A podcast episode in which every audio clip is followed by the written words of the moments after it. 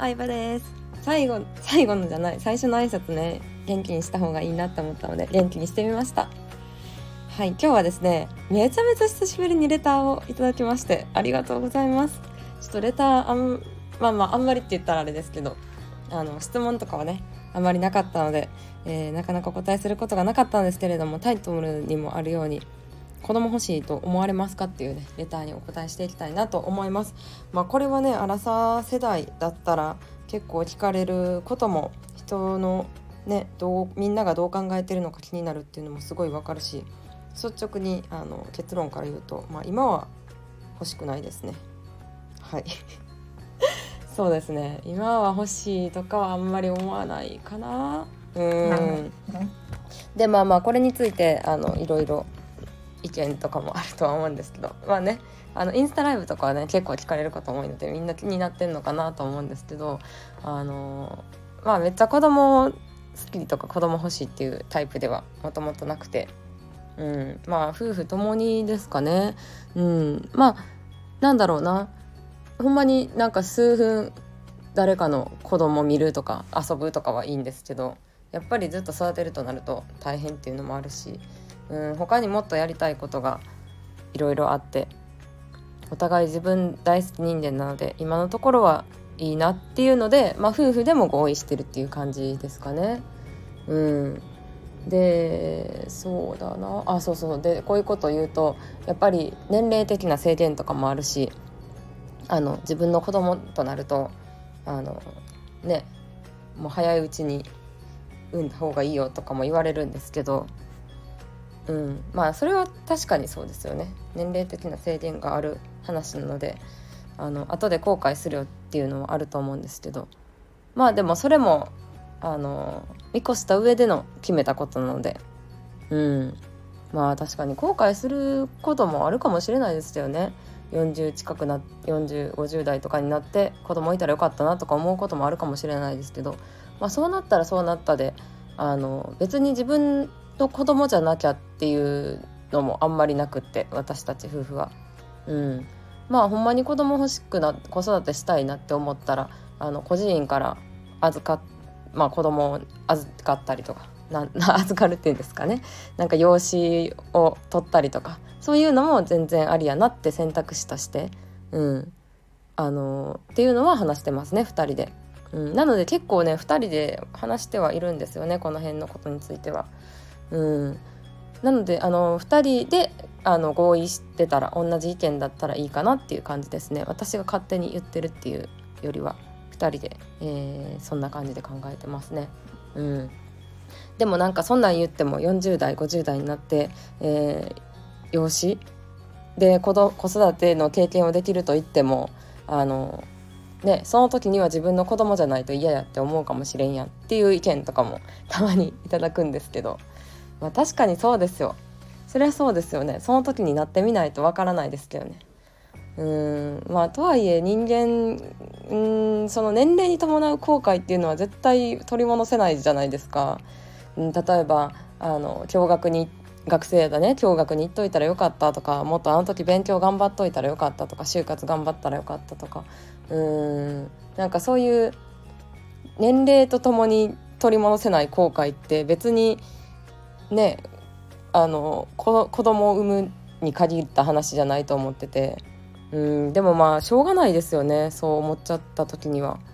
うんしょうがないしそれを受け入れて生きていくしかないと思うので。結局ねあのもっと勉強頑張っといたらよかったって言ってる人も、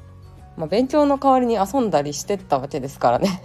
遊ぶのが悪いってことじゃなくて。うんその時はねあの1回しかない青春を楽しむために遊ぶっていうのを選んだわけなので、まあ、そんな感じで選択してるのでそういう自分の選択にあんまり後悔しすぎないようにっていうのはね考えてますね。うんそうそんな感じまあ後悔するかもしれないですけど、まあ、それを受け入れて生きていくしかないかなという感じです。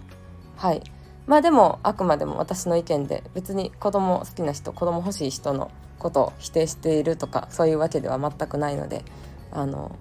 はい。勘違いしないでください。あで一方はですね私妹いるんですけど1歳下の。1歳下の妹があのもう高校までね一緒だったんですよ。学校が。小中高と一緒で。まあ大学はね違ったんですけど。うん。あの妹はねあの私より先に結婚して今2人子供いますね。何歳ぐらいだろう？1歳と34歳ぐらいかな。うん2人いますね女の子。まあたまにね家来て遊んだりとかちょっと面倒を見たりとかはうん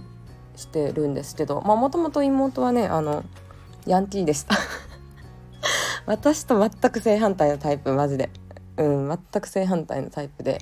私はもう真面目。もう勉強頑張る。勉強しかしてないかったんですけれどもちゃんと校則も持ってね。でも妹はもうめちゃめちゃヤンキーで友達多くてまあ勉強はそんなにうんでしたけど本番に強いから、まあ、大学もねそこそこのところに行ってで就活もあの結構早いうちに決まってっていうまあ全てが私と正反対正反対なタイプなんですけどもともとね妹はねあのエアコンとかの設計をする仕事をしてて、まあ、結構ねいいところで今も働いてるか結構いいとこで働いてるんですけど、うん、でまあ私よりも収入も全然良くてでまあ産休をきっかけにあの事務の、えー、事務職に、えー、移動になって、うん、まあ楽になってよかったって感じなんですけどでもその後にね産休中にね保育園の先生になれる資格を取ってるんですよね。